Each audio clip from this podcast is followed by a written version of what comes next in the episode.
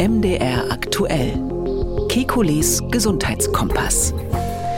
Eine Knochenmarkstransplantation kann die genetische Erkrankung Sichelzellanämie heilen. Allerdings fehlen häufig Spender und es können lebensbedrohliche Nebenwirkungen auftreten. Also wird an Alternativen geforscht, unter anderem an der Genschere CRISPR-Cas9. Was ist eigentlich Sichelzellanämie? Wie funktioniert CRISPR-Cas9?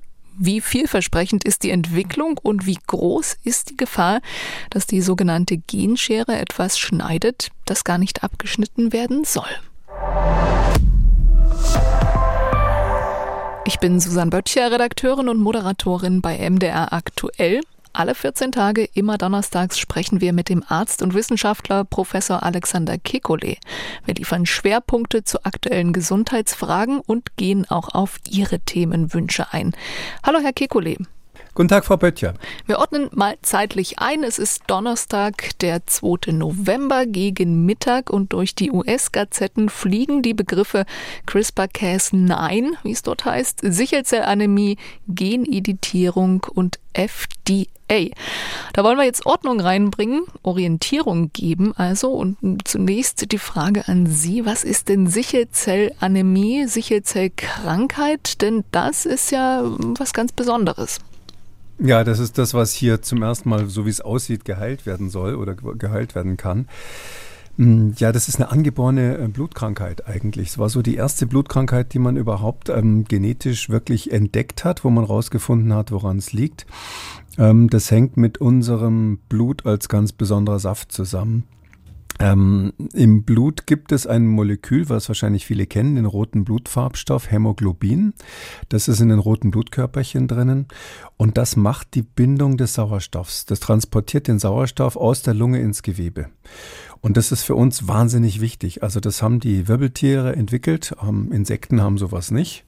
Merkt man daran, wenn eine Mücke zum Beispiel einen gestochen hat und man erschlägt sie, dann ist sie rot. Sonst ist sie nicht rot, weil, weil sie eben kein rotes Blut hat zum Beispiel. Und diese Wirbeltiere haben das, die haben das entwickelt, weil sie wahnsinnig viel Sauerstoff verbrauchen, weil sie viel Energiebedarf haben, weil sie sich bewegen und so weiter. Ähm, und ähm, dieses Hämoglobin kann bei uns ähm, Sauerstoff tatsächlich in der Lunge aufnehmen, obwohl da ja ganz viel Sauerstoff da ist. Also ausgerechnet da, wo viel da ist, kann es noch was aufnehmen. Das ist chemisch eigentlich gegen die, gegen die Gesetze, wenn man so will, gegen die Energie. Und dann wandert das äh, Hämoglobin ins Gewebe und dort, wo der Sauerstoff dann gebraucht wird, wird er leicht abgegeben. Das macht ein ganz raffiniertes Molekül eben oder, oder der Zusammenbau von zwei Molekülen, die im Hämoglobin miteinander zusammengebaut sind. Und das eine heißt Alpha und das andere heißt Beta, darum sagt man Alpha-Hämoglobin und Beta-Hämoglobin. Und ähm, bei der Sichelzellanämie ist in diesem Beta-Hämoglobin, also in einer dieser beiden Sorten von Hämoglobinketten, die da zusammengebaut sind, nur eine einzige Stelle gestört. Ein einziger Baustein stimmt nicht. Das ist eine kleine Mutation, die da stattgefunden hat. Und dadurch funktioniert das Ganze nicht mehr richtig. Ähm, da sieht man, wie empfindlich dieses System ist. Und ähm, was passiert dann? Ähm, dann ähm, ähm, polymerisiert dieses Hämoglobin, wie wir sagen. Das heißt, es verklumpt quasi. Und diese roten Blutkörperchen, die sonst so elastische, gummiartige Scheiben sind und die durch jede kleine Blutgefäße, durch alle kleinen Blutgefäße durchkommen, die sind plötzlich ähm, wie so ein Fußball, wo man die Luft rausgezogen hat ähm, und werden dann so sichelförmig und sind ähm, hart, äh, spitz, haben lauter spitze Ecken und bleiben hängen in den kleinen Kapillaren und dabei kommt es dann zu Durchblutungsstörungen.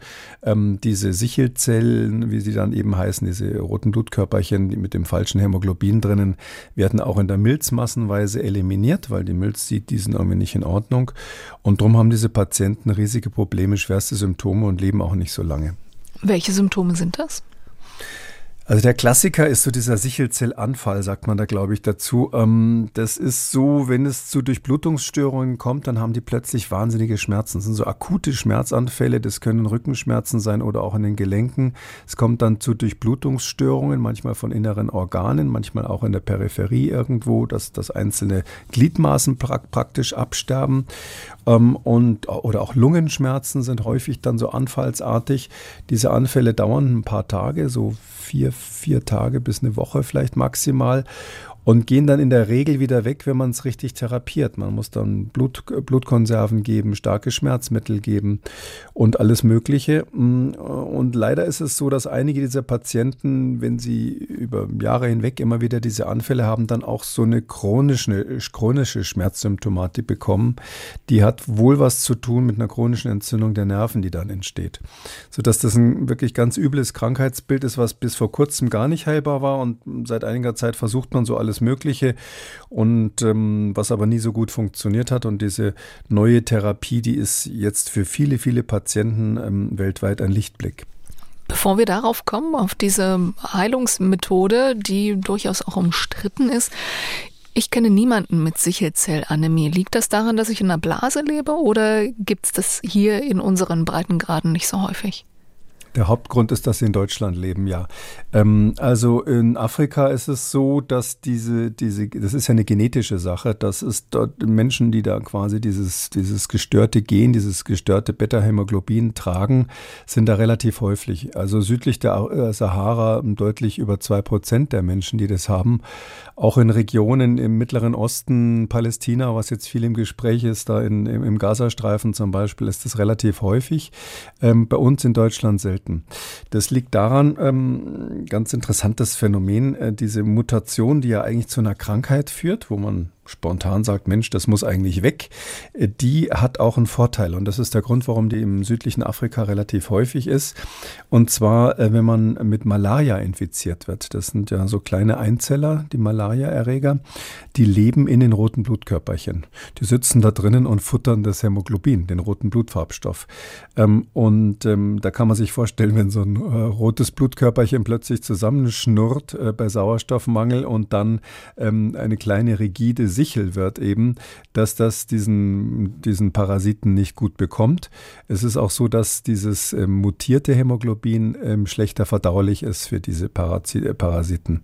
Und deshalb sind Menschen, die eine Sichelzellanämie haben, also nicht die volle Krankheit, sondern nur eines der beiden Gene, also jeder hat ja quasi ähm, einen doppelten ähm, Chromosomensatz, wie wir sagen. Das kennt man vielleicht noch aus der Schule. Und man hat die, die Gene ja doppelt. Und eins vom Vater, eins von der Mutter. Und da gibt es eben viele Menschen, die haben nur diese Anlage, diesen Träger. Die haben eben nur eins der Gene, entweder vom Vater oder von der Mutter und sind deshalb nicht richtig krank. Die haben keine echte Sichelzellanämie, aber die haben einen äh, deutlichen Schutz vor den Symptomen von Malaria. Und das hat man erst relativ spät rausgekriegt, dass hier eine Krankheit, wenn Sie so wollen, oder ein Gendefekt tatsächlich einen Vorteil hat unter bestimmten Umständen, nämlich in Afrika, wo die Malaria endemisch ist. Und äh, bei uns hat es keinen Vorteil und darum gibt es bei uns kaum Menschen, die, die diese Veranlagung natürlicherweise haben.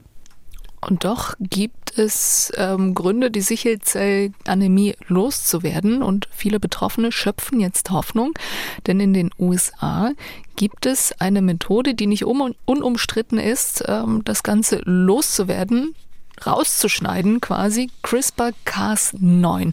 Was genau ist das? Wie muss man sich das vorstellen, Herr Kekulé?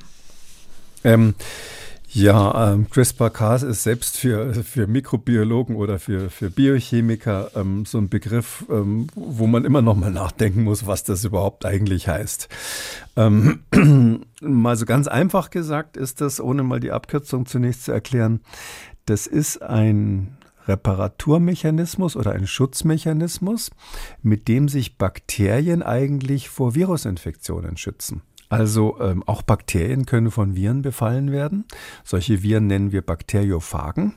Und die, die kannte man eigentlich schon mm, meines Wissens, bevor man menschliche Viren kannte. Also das ist so die älteste Art von Viren, die man im Labor gut untersuchen konnte. Und diese Bakteriophagen, die sind natürlich auch eine Plage für die Bakterien, genauso wie Viren für uns eine Plage sind. Ähm, und da haben die Bakterien tatsächlich ein lernendes Immunsystem entwickelt.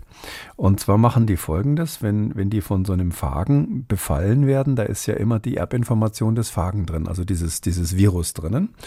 Und ähm, das ist typischerweise Bakterien-DNA-Viren. Das sind also DNA-Viren, die, die, die, die befallen. Und wenn diese Infektion dann abgeklungen ist, dann ähm, nehmen die kleine Stücke von der DNA dieses Phagen und bauen die in ihr eigenes Genom ein, um sich sozusagen zu merken, wie das ausgesehen hat.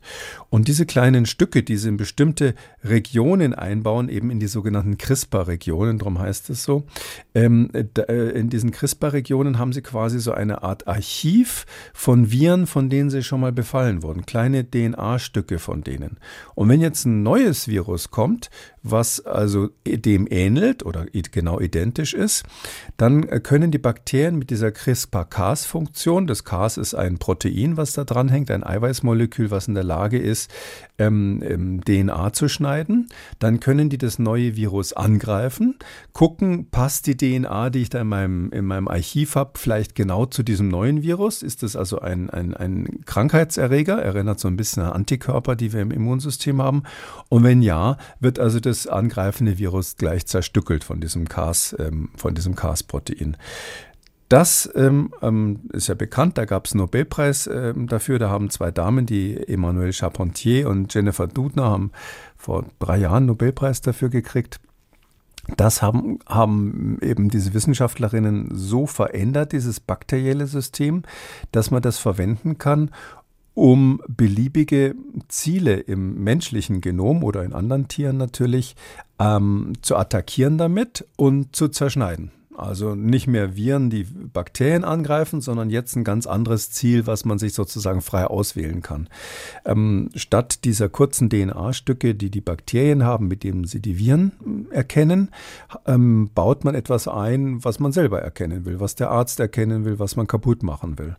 Darum ist es eigentlich so eine Art ähm, Schere, heißt sie immer, Genschere, aber nicht so die Schere, die man sich so vorstellt, die man in der Hand hält und währenddessen wirklich kontrolliert, sondern ein besseres Bild wären wahrscheinlich tausende von Scheren, die wie einmal losgelassen auf das Genom sich stürzen und dann bei diesen drei Milliarden Bausteinen, die unser Genom ja hat, also unsere Erbinformation besteht aus drei Milliarden einzelnen Buchstaben, wenn man so will, dann finden die genau dieses kleine Stückchen, was man denen mitgegeben hat, als ähm, Fährte sozusagen, so wie man dem Hund irgendwas vor die Nase hält und sagt, such, so suchen die genau dieses DNA-Stück und zack, äh, docken die an dieser einen Stelle, die genau passt, so fast ein Wunder aus biochemischer Sicht an.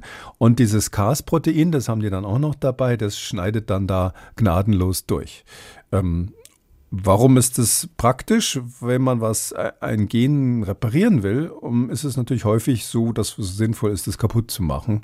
Und dann lässt man das da durchschneiden und was dann passiert ist, bei dieser Art von Schnitt ist unsere Zelle, die menschliche Zelle, typischerweise zwar in der Lage, das sofort zu reparieren, also dieser DNA-Strang von den Chromosomen, der darf natürlich nicht unterbrochen bleiben. Das wird sofort repariert, aber dabei passieren typischerweise Fehler. Und dadurch, dass dann was falsch repariert wird, also nach dem Motto, Hauptsache es klebt wieder zusammen und die Kette fällt nicht auseinander, ähm, da ist dann an der Stelle das Gen eben typischerweise ähm, außer Kraft gesetzt, außer Funktion gesetzt. Und das ist das, was man typischerweise mit CRISPR-Cas machen kann. Das heißt dann Knock Knockout. Gibt noch andere Anwendungen, aber hier geht es um diese Knockout-Anwendungen, also etwas sozusagen K.O. zu schlagen. Ich habe eine wahrscheinlich sehr naive Frage. Was passiert denn mit dieser CRISPR-Schere, mit diesem Bakterium, wenn es ihre Aufgabe erledigt hat? Ähm, naja, das hat eine begrenzte Aktivität, weil das ja ein Protein ist. Also dieses Cas, was dabei ist, das heißt CRISPR-Associated Protein, komischerweise, obwohl es CAS ist. Und ähm, das ist so, das ist ein Protein, was natürlich eine begrenzte Lebenszeit hat, wie alles in der Zelle. Also so ein Enzym, was da arbeitet, das ist nicht ewig aktiv, sondern das wird irgendwann abgebaut. Kommt ja auch aus Bakterien ursprünglich. Übrigens sind das typischerweise Streptokokken, also diese Bakterien, die bei uns ekelhafte Halsentzündungen machen können. Aus genau denen kommt das klassische Cas9-Protein, was man, was man für diese Experimente verwenden kann. Und ähm, das wird natürlich von der zellulären Maschine irgendwann erledigt, sodass das nicht ewig aktiv ist. Aber solange das aktiv ist, ist es völlig ungebremst. Also das ist so wie diese Besen vom Zauberlehrling, die also da im Einsatz sind, ob er will oder nicht. Und es gibt keinen alten Meister, der dann sagt, in die Ecke Besen, Besen, sondern es ist tatsächlich so, ähm, dass, dass man warten muss, bis die sozusagen ausgepowert sind.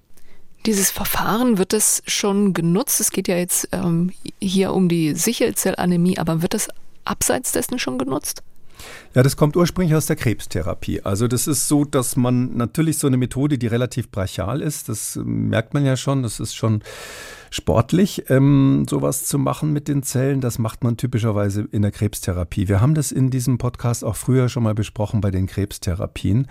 Ähm, nicht so ausführlich, aber äh, da geht es letztlich auch darum, dass man Immunzellen in dem Fall umprogrammieren will und da was ändern will, damit die eben Krebszellen erkennen.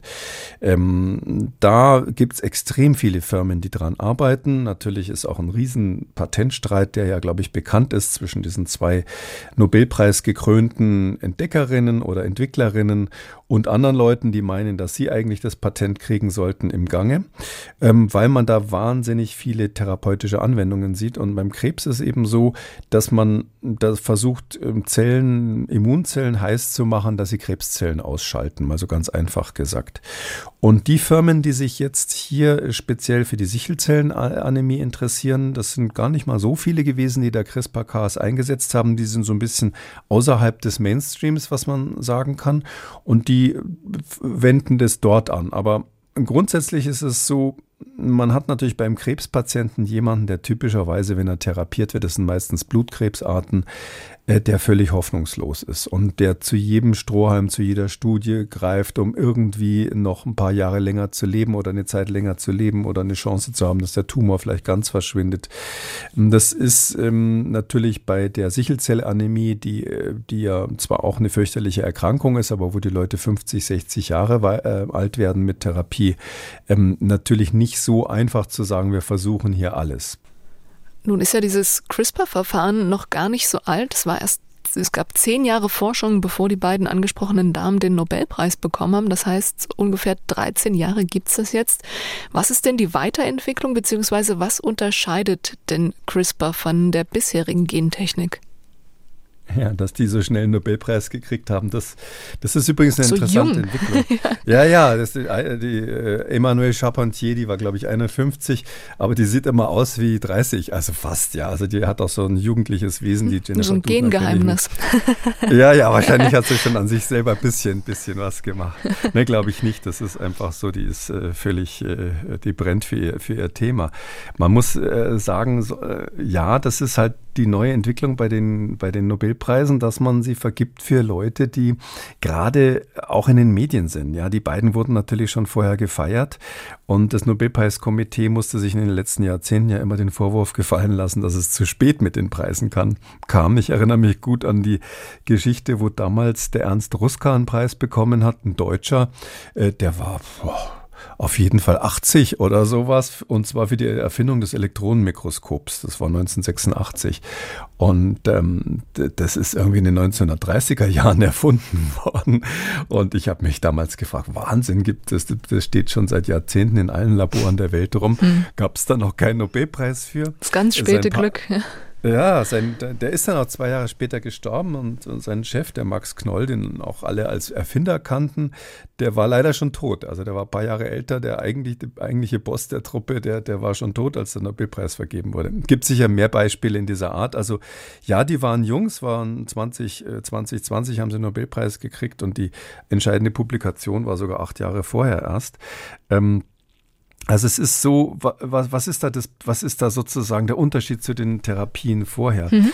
Man, man hat ja vorher sich ähm, oder die Methoden mal grundsätzlich. Man hat sich ja vorher schon überlegt, wie kann man, wie kann man dieses, die, diese Störung äh, bei der Sichelzellanämie angehen. Und so ein Klassiker war eigentlich immer, dass man tatsächlich Chemotherapie verwendet hat. Also neben Blutkonserven, die man macht, neben Antibiotika, die man leider geben muss, weil diese Menschen werden infektanfällig dadurch, dass die Milz ähm, kaputt geht, ähm, ist es eben so, dass man auch Chemotherapie gemacht hat, richtig mit harten Chemotherapeutika. Äh, und da gehen dann die Blutzellen kaputt. Und ähm, was dann typischerweise passiert ist, dass sich äh, es so eine Reaktivierung von Hämoglobin gibt, was wir ähm, im, im, Fetus haben. Also bevor, bevor die Menschen auf die Welt kommen, ähm, haben sie das sogenannte fetale Hämoglobin. Das wird so typischerweise abgeschaltet ein paar Wochen nach der Geburt. Aber vorher braucht man das, weil es ja ähm, extrem schwierig ist, wenn man sich das vorstellt. Der Embryo ist im, im Mutterleib und die Mutter verbraucht ja auch Sauerstoff. Und Jetzt muss sozusagen der aus diesem Blut, was dann in der Plazenta ankommt, muss der den letzten Sauerstoff rausziehen, um selber noch was zu kriegen. Das heißt, er braucht ein spezielles Hämoglobin, was eine besonders hohe Anziehungskraft für Sauerstoff hat, eine hohe Affinität, wie wir sagen. Und das ist das fetale Hämoglobin. Und das ist normalerweise ausgeschaltet bei, bei Erwachsenen natürlich oder schon kurz nach der Geburt. Und das wird aber durch diese Chemotherapie wieder aktiviert, sodass man quasi aus Versehen, indem man Knochenmark zerstört, das, da wird ja das Blut gebildet normalerweise, tatsächlich so zeitweise eine Verbesserung der Sichelzellenanämie bekommt, dadurch, dass das Knochenmark dann eben wieder aktiv werden muss und zum Teil eben auch das fetale Hämoglobin wieder gebildet wird. Und es gab noch ein paar andere Therapien, so klassische Therapien und dann eben die Möglichkeit, so als Ultima Ratio eine richtige Transplantation zu machen, also das Knochenmark zu, komplett zu zerstören und wenn man ähm, dann frisches Knochenmark, also blutbildende Zellen von einem Spender dazu gibt, der, der keine Sichelzellenanämie hat, dann, ähm, dann werden die Patienten geheilt. Nur wer hat schon so einen Spender zur Hand und das auch noch möglicherweise in Afrika, ähm, da ist es äh, schon allein von den Datenbanken, von den, von den Spenderbanken äh, ganz katastrophal, äh, sodass also ganz selten mal Leute durch eine Knochenmarkstransplantation geheilt wurden in dem Fall. Und so dass die Optionen wenig waren und in den letzten Jahren wirklich kann man sagen, weltweit ganz viele Pharmafirmen auch erkannt haben, da ist Geld drinnen. Das ist ein wichtiges Thema. Hat sich auch dadurch geändert, dass äh, eben internationale Organisationen und Fonds jetzt vermehrt auch Geld ausgeben für Forschung, für Krankheiten, die in Afrika eine große Rolle spielen. Das war ja früher nicht so. Da hat es sich einfach nicht gelohnt, für diese Zielgruppe was zu entwickeln. Ähm, das hat sich jetzt geändert und man versucht eben alles Mögliche. Und diese, diese CRISPR-Cas kann man sagen, äh, und diese ganz konkrete Therapie, die da jetzt äh, veröffentlicht wurde, das ist ja eines ein Verfahren von vielen, die man mit CRISPR-Cas machen kann, die hat jetzt ganz offensichtlich die Nase vorn. Also das wird jetzt ähm, nach der Meldung von vorgestern wird das äh, definitiv die Aktienmärkte auch erschüttern, weil ja da überall die Investoren mit drin sind. Mhm. Klingt aber auch nicht nach der günstigsten Methode. Ähm, also kostengünstig. Äh, kostengünstig, nee. Also CRISPR-Cas ist deshalb ähm, als Methode, als Gen, diese sogenannte Genschere ist, hat deshalb so einen wahnsinnigen Siegeszug ähm, letztlich hingelegt, weil es im Labor wahnsinnig einfach zu machen ist. Also es ist im Vergleich zu anderen Methoden, die man schon vorher hatte, sehr einfach und sehr effektiv zu machen. Weil Sie müssen ja ähm, wenn Sie solche, das funktioniert ja so, man nimmt die Blutzellen aus dem Patienten raus erstmal. Also Sie brauchen die blutbildenden Zellen, müssen Sie ähm, vom Knochenmark was kriegen. Also macht man so eine Stanze aus dem Knochenmark typischerweise und holt dann diese Zellen da raus.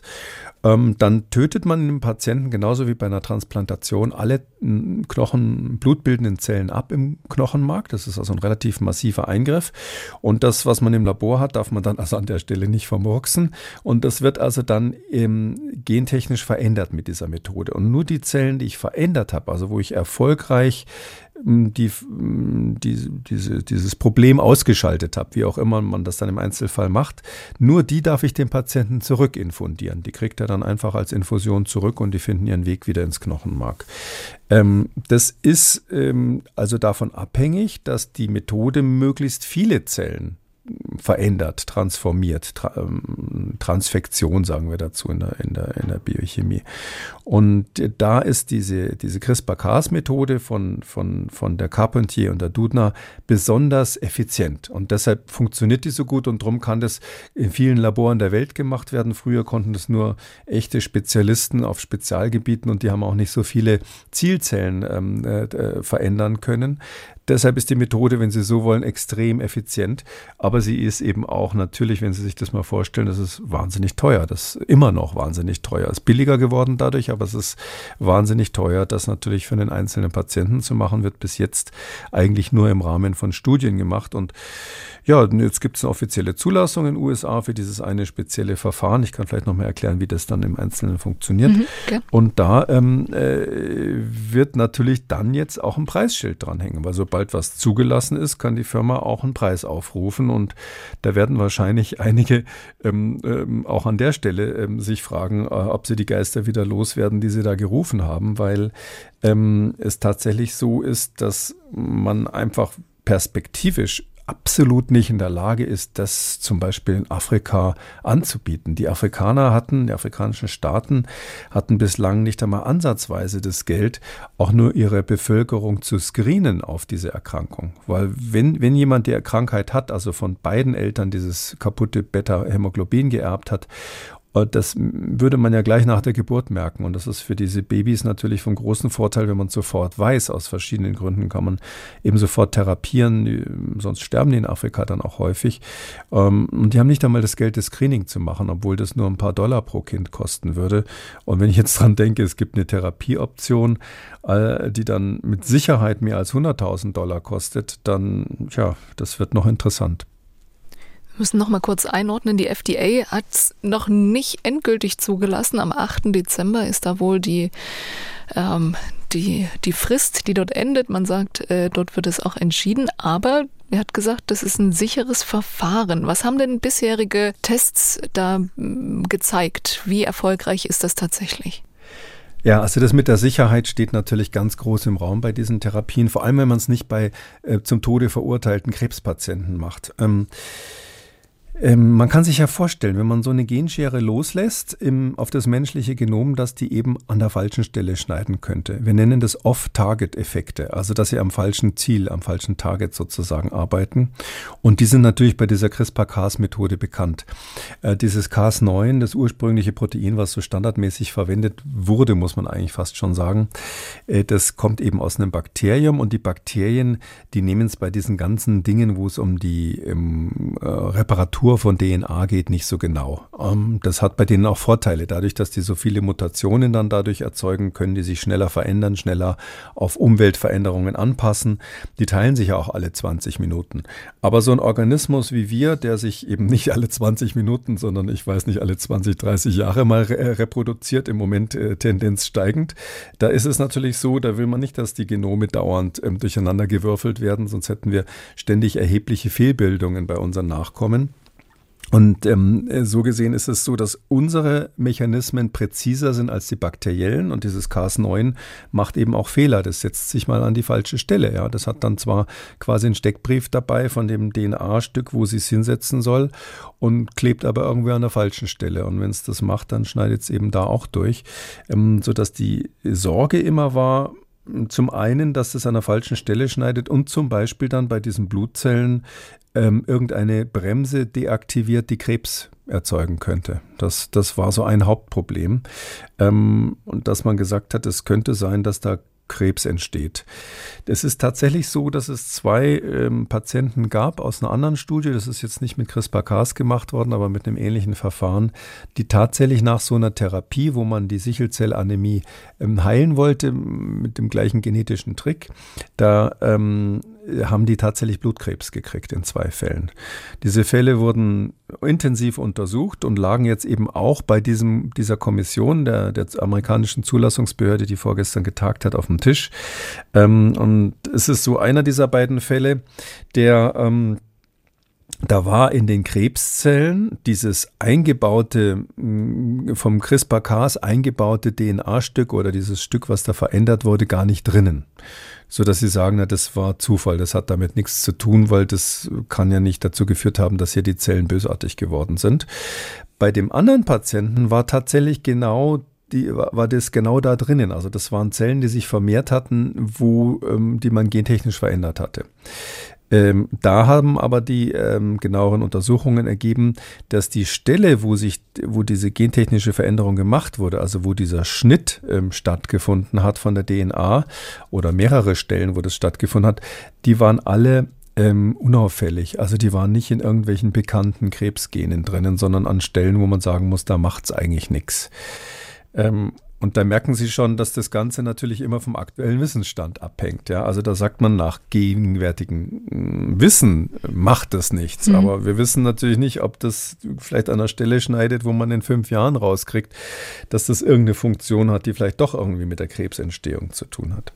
Vielleicht muss ich an der Stelle ein bisschen genauer erklären, wie die das gemacht haben. Das ist nämlich ganz raffiniert. Ich ja. habe ja vorhin schon mal angedeutet, dieses ähm, äh, bei, bei Menschen, die ähm, die Sichelzellenanämie hat, haben, ähm, wird unter bestimmten Umständen, eben zum Beispiel, wenn man Chemostatika gibt und das Knochenmark damit kaputt macht, wird dieses Hämoglobin F, also dieses fetale Hämoglobin, wieder reaktiviert, weil es sonst bei Erwachsenen ausgeschaltet ist. Und dadurch haben die plötzlich keine Symptome mehr, zumindest so lange das vorhanden ist, weil mit diesem Hämoglobin F plötzlich die ähm, äh, roten Blutkörperchen wieder aufgeblasen sind, so wie dieser Fußball hat dann wieder Luft drinnen, sie werden wieder elastisch, alles ist wieder gut. Das ist dann quasi mit drinnen und ersetzt das kaputte Hämoglobin, wenn man so will, ähm, äh, in diesen roten Blutkörperchen.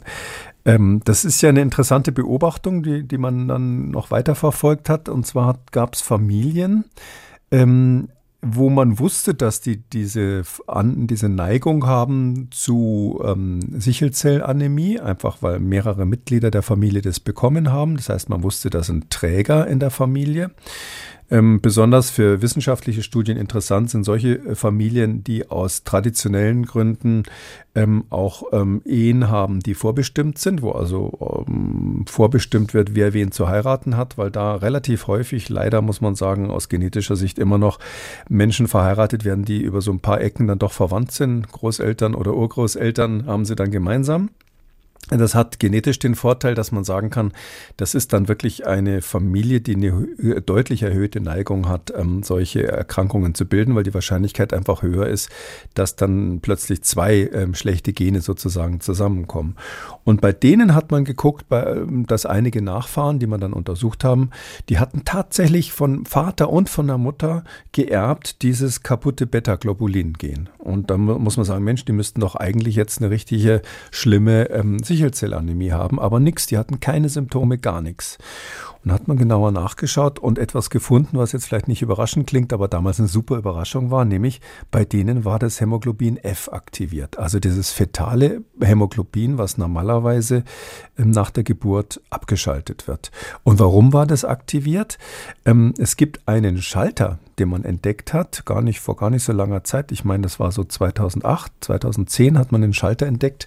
Ähm, in Boston am Dana-Farber-Institut war das, der verantwortlich dafür ist, dass man ähm, kurz nach der Geburt quasi das Hämoglobin F nicht mehr hat. So eine Art Bremse das aktiviert sich dann. Das heißt BCL11A. Und dieser Schalter BCL11A, der ist bei allen Erwachsenen aktiviert, außer bei diesen Menschen, die in einer Familie sind, wo sie jetzt eigentlich Sichelzellanämie haben müssten, aber es nicht haben. Bei denen ist dieser Schalter kaputt gewesen. Durch eine Mutation, zufällig. dann hat man gesagt, aha, wenn man also diesen Schalter, der normalerweise etwa fünf Wochen nach der Geburt des Hämoglobin F abschaltet, wenn wir diesen Schalter kaputt machen, dann müsste ja eigentlich das Hämoglobin F wiederkommen und dann können wir diese Sichelzellenanämie-Leute heilen. Und genau so funktioniert diese aktuelle Therapie, die von, von zwei, zwei Firmen, eine Schweizer Firma, die heißt CRISPR Therapeutics in, in Zug in der Schweiz und Vertex in den USA in Cambridge, äh, Massachusetts ähm, entwickelt wurde. Die macht genau das. Die macht quasi gar nichts am Hämoglobin selber, sondern sie macht die Bremse raus fürs Hämoglobin F, durch, indem sie dieses BCL11A kaputt macht mit CRISPR-Cas. Ähm, und wenn man das jetzt weiß, dann ist Folgendes leider wichtig. Dieses BCL11A ist zumindest in Mäuseexperimenten auch verändert bei manchen Tumoren. Das kann man sich ja ganz praktisch vorstellen. Das ist ähm, ein Schalter, der ein embryonales Gen ausschaltet. Der Embryo ist ja etwas, was richtig massiv wachsen muss, ja, von irgendeinem kleinen Würstchen bis zu einem ähm, Neugeborenen und danach ja auch noch eine Weile wachsen mhm. muss. Und diese ganzen Wachstumsgene, da gibt es ja ganz viele, ähm, die, die müssen irgendwann abgeschaltet werden, sonst gibt es quasi Krebs. Also wenn ihre Niere immer größer und größer wird als, als erwachsener Mensch, das wollen sie definitiv nicht. Und wenn diese Bremsen, die da drinnen sind, abgeschaltet werden, dann gibt es eben leider zum Teil Krebserkrankungen. Und dieses BCL11A ist eine Bremse, die ähm, nicht nur für das Hämoglobin F wirksam ist offensichtlich, sondern die auch andere Funktionen haben, hat. Also das ist ein Regulator, wir nennen das einen Transkriptionsfaktor, ein Regulator für andere Gene. Und da weiß man zum Beispiel, dass es eben im Mausmodell was mit Krebs zu tun hat. Man weiß auch, dass Gene im Gehirn ähm, damit gesteuert werden. bei bestimmten neurologischen Erkrankungen, ähm, die so, so ähnlich aussehen wie, wie ähm, äh, Autismus-Spektrumerkrankungen, äh, hat man auch gefunden, dass diese BCL11A gestört ist. Sodass man sagt, hm, das eine Ding einfach kaputt zu machen und dann mal zu schauen, das könnte auch noch Streueffekte haben. Und diesen, dieses ganze Spektrum möglicher Nebenwirkungen bei einer Therapie, die erst seit wenigen Jahren überhaupt erforscht ist, wo man also noch keine Langzeitbeobachtungen haben, hat. Das alles hat jetzt diese Kommission der FDA sich angeschaut und unterm Strich gesagt, wir haben das gesehen. Wir sind der Meinung, dass es in Ordnung ist und dass die Therapie trotz der Warnungen, die wir natürlich sehen, sicher ist. Ganz sicher wird man dem Hersteller aufgeben, weitere Untersuchungen bei allen Patienten zu machen, die damit behandelt wurden. Es klingt ein bisschen, als würde auf der Klaviatur des Erbguts gespielt und geguckt, was kommt dabei raus für ein, für ein Lied. naja, es ist schon, es ist schon, ja, auf der Klaviatur des Erbguts, aber das sind natürlich schon Pianisten, die es ganz gut drauf haben. Also nicht, als wenn, ich weiß jetzt nicht, ob sie Klavier spielen, ich spiele sehr, sehr schlecht Klavier. Also wenn sie oder ich da klimpern würden, wäre es vielleicht eher, eher riskant. Mhm. Ja, die haben das ganz gut drauf, aber es ist eben, wenn Sie so äh, äh, in dem Bild sind, es ist quasi ein Klavier, wo viele versteckte Tasten sind. Ja? Mhm. Also es ist nicht so, dass man da jetzt die Tonleiter schön spielen kann und dann weiß, da gibt es noch beim temperierten Klavier so ein paar schwarze Zwischentasten und das war's. Sondern das sind ganz viele Tasten, wo Sie draufdrücken und plötzlich fallen Sie da einen Meter tief durch oder es ist so eine Art Zauberklavier. Ja? Da kommen Töne raus, wo Sie nicht im Traum gedacht haben, was da passiert. Also wir sind da ähm, schon so häufig staunend davor. Mhm. Um, ich vergleiche das immer gerne mit einem Affen, der eine Taschenuhr in der Hand hat und sich überlegt, warum sich die Zeiger bewegen. Also so in dieser Phase sind wir eigentlich beim Verständnis der gen gen genetischen Abläufe in uns selber. Wir blicken aufs Zifferblatt, wir haben schon sehr viel verstanden und wir machen uns eben Gedanken darüber, was der Grund sein könnte, dass die Zeiger sich da bewegen. Aber wie das Uhrwerk dahinter ähm, tatsächlich funktioniert, das, da sind wir noch weit von entfernt, das zu verstehen. Und deshalb finde ich, man muss halt das Risiko immer abwägen im Verhältnis zu dem, was es dem Patienten, den ich konkret therapiere, ihm selbst nutzt. Und ich finde, der Patient muss immer wissen, ähm, welche Risiken er hat. Er muss, äh, auch wenn das manchmal bei so komplizierten Therapien, wir reden jetzt schon eine Weile drüber, ja, eine Weile dauert, er muss wirklich aufgeklärt sein und verstehen, worum es geht. Ja, vor allem haben Sie ja schon angesprochen, dass es, ähm, dass man noch gar nicht die ganzen Kehrseiten kennt. Ne? Zum einen haben Sie angesprochen, gibt es eine Malaria-Resistenz, die ist danach wahrscheinlich nicht mehr da, nach so einer Therapie? Ähm, das stimmt, ja. Aber man muss sagen, diese Malaria-Resistenz, von der, ähm, da sind die Nutznießer nur diejenigen, die Träger sind. Also die sind gesunde Träger, die haben quasi nur vom Vater oder von der Mutter eins dieser beiden kaputten Gene abgekriegt. Okay. Und die, die haben dann keine Sichelzellanämie, sondern die würde man, ja, ich glaube, die heißen dann tatsächlich Träger. Also hm, technisch gesehen heißen die heterozygot sind die dann. Also die haben nur ein halbes, halbe, halbe Erbinformation dabei. Das führt dazu, dass ein paar von den roten Blutkörperchen das falsche Hämoglobin haben aber im Alltag die gar keine Beschwerden haben.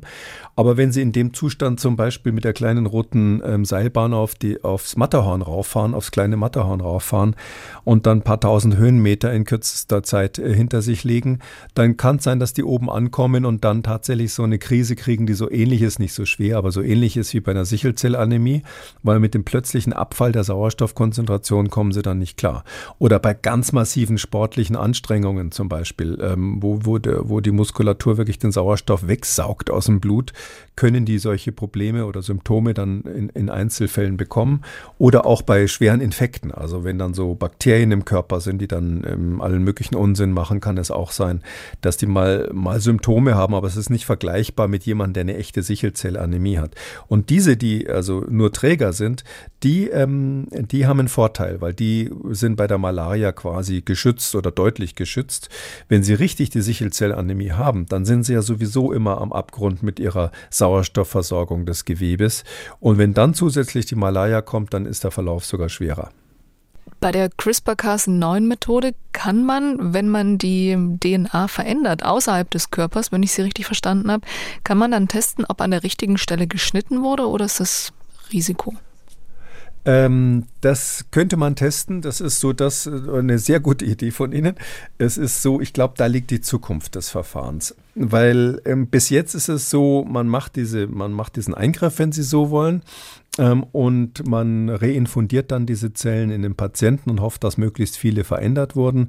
Man muss auch einen gewissen Anteil veränderter Zellen reinfundieren, sonst nutzt es den Patienten nicht. Wir wissen das von anderen Therapien, wenn sie da nur 30, 40 Prozent zum Beispiel reparierte Zellen haben, wenn ich das mal so sagen darf, ähm, dann ist es leider so, dass die, die bisher schon da waren, sich wieder durchsetzen, weil die irgendwie besser angepasst sind an den Organismus und dann haben sie eine Zeit lang einen, einen Vorteil für die Patienten und nach einem Jahr oder sowas ist der Effekt dann weg. Das hat man in anderen Studien gesehen. Also sie müssen sehr effektiv sein, effizient sein. Sie müssen sehr viele Zellen quasi verändert haben und die zurückgeben, wirklich im, im großen Stil.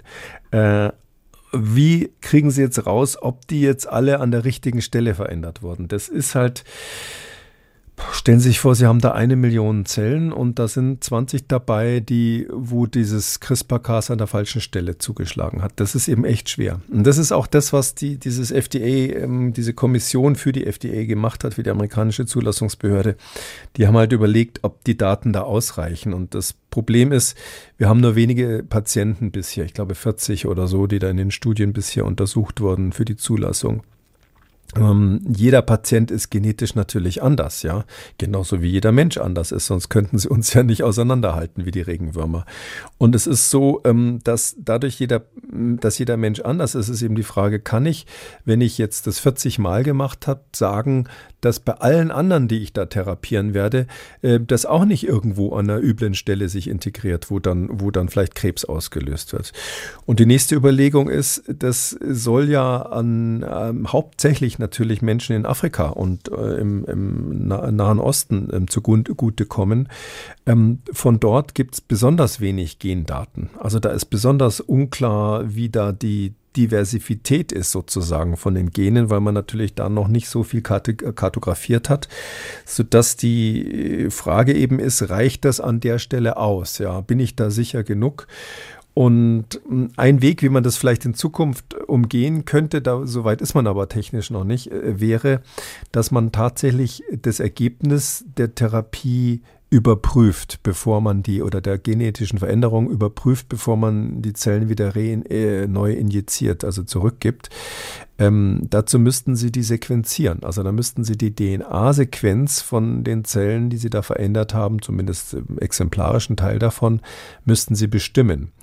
Ähm, so eine Genomanalyse ähm, für ein ganzes menschliches Genom, eben drei Milliarden Bausteine ungefähr. Ähm, ja, früher war das, als das erste, als die ersten zwei konkurrierenden Unternehmen die Genome ähm, sequenziert hatten, Craig Fenter und das humane Genom, ähm, die humane Genomorganisation Hugo hieß die damals, äh, die wurden dann beide ins Weiße Haus eingeladen ähm, zur Belohnung dafür, dass sie fertig waren mit einem Genom sozusagen. Heutzutage ist es so, die Maschinen sind viel, viel schneller. Sie kriegen das ähm, in ein paar Tagen hin, ähm, ein ganzes Genom zu sequenzieren. Das wird irgendwann so sein, dass sie es auch für einen Patienten, für eine einzige Therapie mal schnell machen können. Und wenn man so weit ist, kann man natürlich auch die Sicherheit deutlich erhöhen, weil dann können Sie das, diese genetische Veränderung machen und feststellen ganz konkret, ähm, wo hat sich das integriert? Ist es an irgendeiner Stelle reingegangen oder ist an einer Stelle was kaputt gegangen durch diese Genschere, wo ich das nicht haben will oder wo ich befürchte, dass es, dass es eben off-target ist, dass es irgendwo in einem Bereich ist, wo, wo der Patient möglicherweise einen Nachteil davon hat. Aber es ist schwierig, weil das sind ja die, die Stammzellen aus dem Knochenmark. Die machen ja ähm, die roten Blutzellen, ja, aber die machen eben auch ganz wichtige Zellen des Immunsystems. Und ähm, wenn sie da irgendwas kaputt gemacht haben, dass dann irgendwann Antikörper nicht mehr gebildet werden oder sonst was, die Interaktionen dieser Zellen untereinander sind komplex, das ist nicht so ganz einfach. Schwierige Entscheidung, also für die Betroffenen, äh, jemand, der gar nicht entscheiden kann, sind die noch nicht geborenen weiteren Generationen. Wenn also ein Patient mit Sichelzellanämie noch Kinder haben möchte, dann wird das natürlich weiter vererbt, die Veränderung oder? Ähm, ja, das ist so. Also jemand, der so therapiert wurde, der wird nur individuell therapiert. Aber die Methode ist eben, und darum wird die eben auch äh, natürlich heiß diskutiert, die Methode CRISPR-Cas ist geeignet, auch ähm, ähm, die, das, das Erbmaterial zu verändern. Also Keimbahnveränderungen nennen wir das dann. Das heißt, äh, Veränderungen zu machen, die dann eben über Spermien und Eizellen an die Nachfolger weitergegeben werden. Äh, das wäre ja eigentlich aus, aus Sicht betroffener Familien ähm, der Traum. Ja? Ähm, mhm. Ich sage jetzt an der Stelle, auch wenn es vielleicht politisch nur so halb korrekt ist, wenn man das Interesse hat, weiterhin so organisierte Ehen zu machen, dann ist es natürlich totaler Mist, wenn einem bei der, bei der humangenetischen Beratung der Arzt sagt, ja, die zwei dürfen jetzt aber nicht heiraten, weil die Wahrscheinlichkeit, dass die Nachfolger eine äh, Sichelzellanämie haben, ist 50 Prozent. Ähm, ähm, und weil das meistens natürlich sehr konservative Familien sind, äh, kommt dann typischerweise auch ein Schwangerschaftsabbruch in so einem Fall nicht in Frage, ähm, sodass die dann schon in der Bredouille sind, muss man ganz klar sagen. Und, und deshalb gibt es, oder auch unter anderem deshalb gibt es leider ähm, in bestimmten Regionen ähm, der Erde ähm, relativ äh, viele Menschen mit Sichelzellanämie. Und für solche Familien wäre das natürlich die Lösung des Problems, wenn man sagen würde, wir therapieren da genetisch ähm, und ähm, wir heilen die Familie. Das heißt, die können das dann auch gar nicht mehr vererben. Dann ist es kein Problem, wenn das irgendeine Großnichte ist, die ich da irgendwie heiraten soll. Ähm, und ähm, ja, ähm, Sie hören schon so durch, wenn ich das so ja, einführe. Ich, mein Bauchgefühl wird auch ganz, nicht, ganz mulmig. Ich, nicht, ich bin nicht so der Befürworter dieser Keimbahneingriffe. Ähm, nicht nur wegen dieses, es gibt ja auch, es gibt ja auch Motive, die man durchaus unterstützen kann. Aber ähm, es ist für manche Familien einfach fürchterlich. Es gibt auch andere äh, Erkrankungen, die jetzt, ähm, äh, die, wo sie dann auch krank werden, wenn nur einer der beiden Elternteile das hatte. Ja? Und dann wird es natürlich noch schlimmer eigentlich. Dann, dann kann man sagen, Mensch, das muss man doch eigentlich therapieren können, statt dass derjenige verurteilt ist, nur kranke Kinder zu bekommen. Ähm, andererseits äh, wir wissen ja heute eben noch gar nicht, was, das, was wir da machen, äh, bewirkt bei mhm. der übernächsten Generation. Vielleicht kommt ein neuer Krankheitserreger, der so ähnlich ist wie Malaria oder ein ganz anderer, an den wir nicht gedacht haben, wo das, was wir gerade ausgeschaltet haben, vielleicht eine Schutzfunktion hätte. Vielleicht, äh, wir, wir lernen gerade erst ganz neu, das sind Entwicklungen der, der letzten Monate, muss man fast sagen, dass ähm, der Darm ähm, wenn er infiziert ist, mit dem Gehirn kommuniziert und da äh, Signale abgibt, äh, die dazu verändern, dass sogar unsere Stimmung sich ändert. Ähm, wir haben ständig, äh, sag ich mal, Überraschungen in der, in der Medizin und dass das Immunsystem zum Beispiel ganz stark auch von der Psyche beeinflusst wird, ist, ist, ist, ist eine Entwicklung, die auch noch nicht so ganz neu ist. Ja, und da sind Verbindungen vorhanden, wo man vorher nie dran gedacht hätte. Es gibt gerade eine Arbeit, die ich gelesen habe mit, mit, mit Interesse oder mit Faszination, die viele Fachleute wirklich vom Stuhl gehaut hat. Ähm, es gibt quasi einen, einen Reflex zwischen Herz und Gehirn. Bei Mäusen hat man das gezeigt der, der dafür verantwortlich ist, dass man ähm, äh, ohnmächtig wird. Also so ein Ohnmachtsreflex, wo man sagt, hey, was soll denn das, wofür soll denn das gut sein? Den kann man bei Mäusen selektiv auslösen. Muss man am, am Herzen einen ganz kleinen elektrischen Impuls setzen, am Blatt, äh, Pumps fällt die Maus um. Und so finden wir ständig Sachen, wo wir nie gedacht hätten, dass es das gibt. Verbindungen, Querverbindungen in dieser Steuerung des Organismus, die irgendwie magisch sind geradezu. Und jetzt zu sagen, ich bin hier so oberschlau und entscheide das für alle zukünftigen Generationen, das kriegt man ja nie wieder raus, wenn man das mal verändert hat das finde ich, äh, hat dann auch so was Überhebliches. Also der Mensch, äh, ich bin jetzt ganz ehrlich gesagt nicht gläubig, aber dass der Mensch da nicht irgendwie Schöpfer spielen soll, wenn er die Fähigkeiten dazu vielleicht noch nicht hat, halte ich für eine ganz wichtige Sache. Und darum bin ich eigentlich dafür, dass man ein Menschenrecht auf Erbgut hat. Also dass man wirklich sagt, genauso wie es andere Menschenrechte gibt, müsste man sagen, die ungeborenen Generationen haben ein Recht darauf, selber zu entscheiden, wenn ihr Erbgut gezielt verändert werden soll. Ja, und dann ist noch die Frage, ich habe so Science-Fiction-mäßige Drehbücher im Hinterkopf, wo das dann aufhört. Wenn ich möchte, dass äh, mein Kind meine Augenfarbe hat und nicht die meines Mannes, dann äh, gehe ich dann auch zur Genberatung, um das abändern zu ja, lassen. Ist natürlich überspitzt, aber ja. ja. Ach, das gibt es dann an irgendeiner Bude an der Ecke wahrscheinlich. das, äh, das, äh, da gibt es durchaus, wenn ich an Blade Runner denke, wenn Sie bei Science Fiction sind, da kann man ja an jeder Ecke irgendwelche gentechnisch veränderten äh, Dinge kaufen, irgendwelche Schlangenhaut, die künstlich erzeugt würde und ähnliches. Ähm, also, ähm, ganz ehrlich gesagt, mit CRISPR-Cas geht es ein bisschen in die Richtung, weil vorher war das eine Clique von elitären Superspezialisten, die in der Lage waren, ähm, überhaupt Zellen genetisch zu verändern. Und jetzt ist das quasi so ein Werkzeug, was jeder be benutzen kann. Ja, so wie die ersten Funker vielleicht mal gesessen haben und selber ihre Spulen zusammengewickelt haben und dann auf langen Funkfrequenzen irgendwie über die ganze Welt miteinander kommuniziert haben. Und heute hat, äh, fast hätte ich gesagt, jeder Depp, also jeder hat ein Handy in der Hand, mhm. ja, weiß gar nicht, wie das funktioniert, aber geht schon. Ja. Und ähm, so ein bisschen in die Richtung läuft es jetzt. Also es gibt schon Firmen, die haben für dieses CRISPR-Cas-Verfahren, da gibt es ja Weiterentwicklungen davon, ich habe es jetzt ein bisschen einfacher gemacht, ähm, die haben dafür schon fertige Kits, die sie kaufen können. Also äh, da müssen sie gar nicht mehr die einzelnen Komponenten so richtig beherrschen, ausprobieren, wie es funktioniert und so, sondern bestellen sie quasi so einen fertigen Baukasten und da steht dann auch drinnen, wie sie das zusammenmischen müssen und dann bestellen sie sich da die passende RNA dazu, damit es das richtige Ziel findet und dann können sie quasi jedes beliebige Gen verändern und manipulieren.